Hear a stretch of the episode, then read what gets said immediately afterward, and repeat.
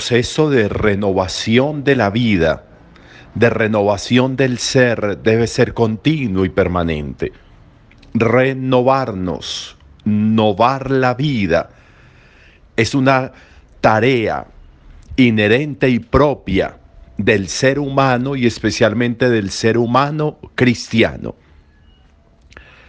Quienes creemos en Jesús creemos en el poder renovador de la gracia, en el poder renovador del amor de Dios, en el poder de una gracia de Dios que va trabajando desde dentro en nuestro ser para transpirar, para iluminar, para dejar ver en nuestra mirada, en nuestro rostro, en nuestro ser, en nuestras palabras, la vida de un Dios nuevo siempre, permanente en su novedad, de un Dios que va haciendo nuevas todas las cosas, como hizo en el Génesis, como prometió en Isaías y como ratificó en el Apocalipsis hago nuevas todas las cosas, un cielo nuevo y una tierra nueva, termina el Apocalipsis. Ese ejercicio de renovar de nuevo tiene que ser para nosotros la tarea permanente, tiene que ser la visión de vida que nosotros tengamos, tiene que ser como la consigna, amoldarnos a lo viejo amoldarnos a lo de siempre, amoldarnos a hábitos y costumbres que restan vida, amoldarnos por una falsa comodidad a aquello que no hace crecer, a aquello que no trae colores nuevos y olores nuevos a la vida y posibilidades nuevas a la vida. Amoldarnos a eso no está bien ni como humanos, ni como creyentes, ni como humanos, ni como cristianos.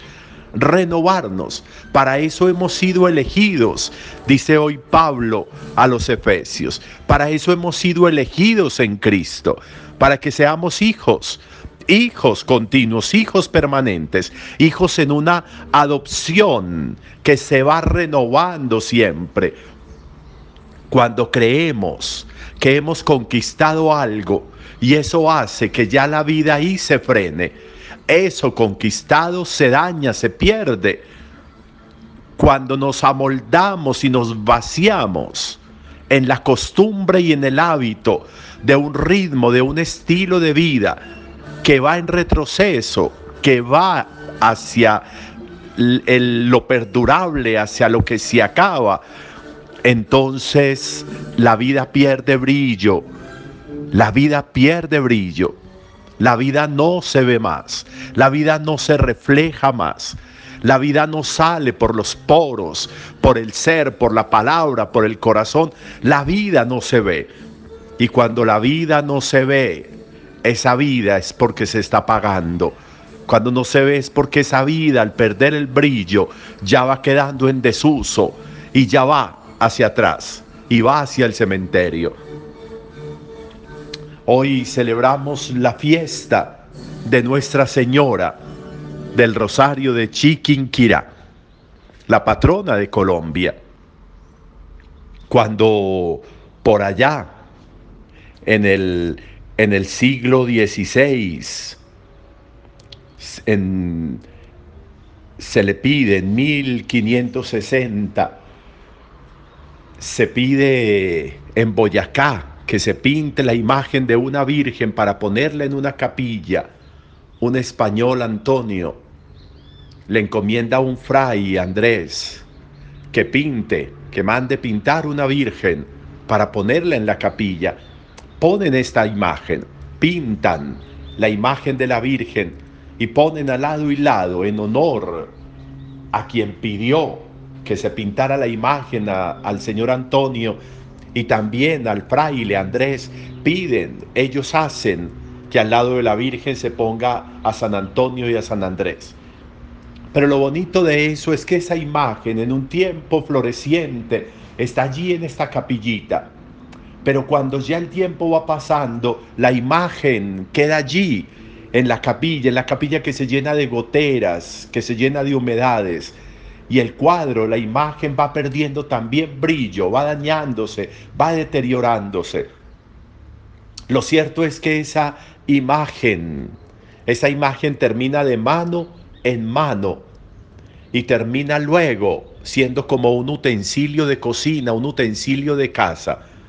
Termina siendo utilizado para, para secar granos y por eso se deteriora, se rompe, se daña como muchas veces le pasa a la vida nuestra, a veces tan manoseada, tan deteriorada, tan descuidada, que termina, que termina con goteras, que termina con humedades, que termina con rotos en el alma y en el corazón. A veces dejamos manipular tanto la vida que termina en una sobreexposición que daña y destruye.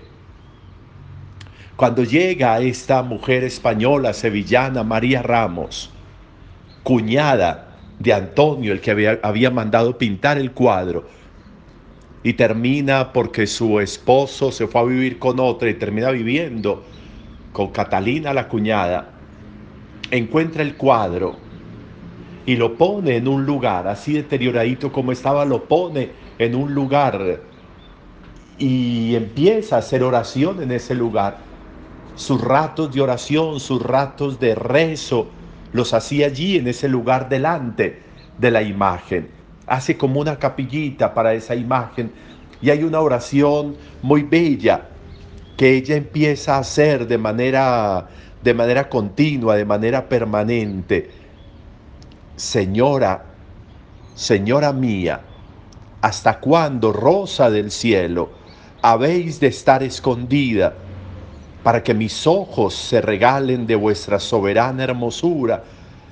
¿Hasta cuándo vas a estar escondida? Y le rezaba y le rezaba y le hacía esa, esa oración tan bonita. Y, y sucede un milagro muy bello. Aquí no hay una aparición de la Virgen.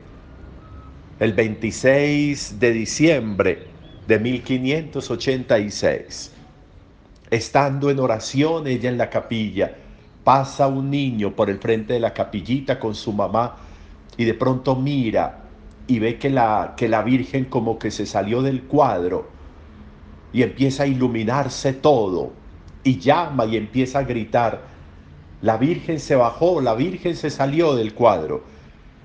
Y la Virgen evidentemente empezó a renovarse esa imagen y empezó a iluminarse. 24 horas estuvo iluminado ese cuadro y la Virgen, de nuevo, como le pedía ella en la oración, la Virgen salió. La Virgen dejó de estar escondida para que los ojos de ella, de María Ramos, pudieran llenarse de la hermosura de la Virgen. Se renovó el cuadro. Y de eso estamos hablando de 435 años que se cumplirían en este año y la imagen continúa intacta allí en Chiquinquirá, en Boyacá. La imagen continúa intacta como ese día y se habla de tres veces que el cuadro se ha iluminado como se iluminó ese primer día. Lo que nos interesa, lo que nos interesa es descubrir aquí tan bonito cómo no es una aparición de la Virgen lo que celebramos, es una renovación de ella, cómo la vida vuelve y sale, cómo el color vuelve y sale, cómo la luz vuelve y sale y se recobra. Si nosotros poniendo atención en, este renovación, en esta renovación del cuadro de Chiquinquirá nos imagináramos nosotros en ese proceso, ¿cómo sería el proceso de renovación? ¿Cómo sería el proceso de si mi alma aflora de mi cuerpo, si la vida se me ve más, si la vida se me nota más? si el corazón, si el amor se me notan más, si salen desde dentro la vida que tenemos escondida, la misericordia que tenemos escondida, el perdón que tenemos escondido, la prosperidad y la felicidad y la alegría que tenemos escondidos, si les permitiéramos salir a florar, ¿cómo se renovaría esta imagen? ¿Cómo se renovaría este ser? ¿Cómo se renovaría este nombre? ¿Cómo se renovaría esta vida?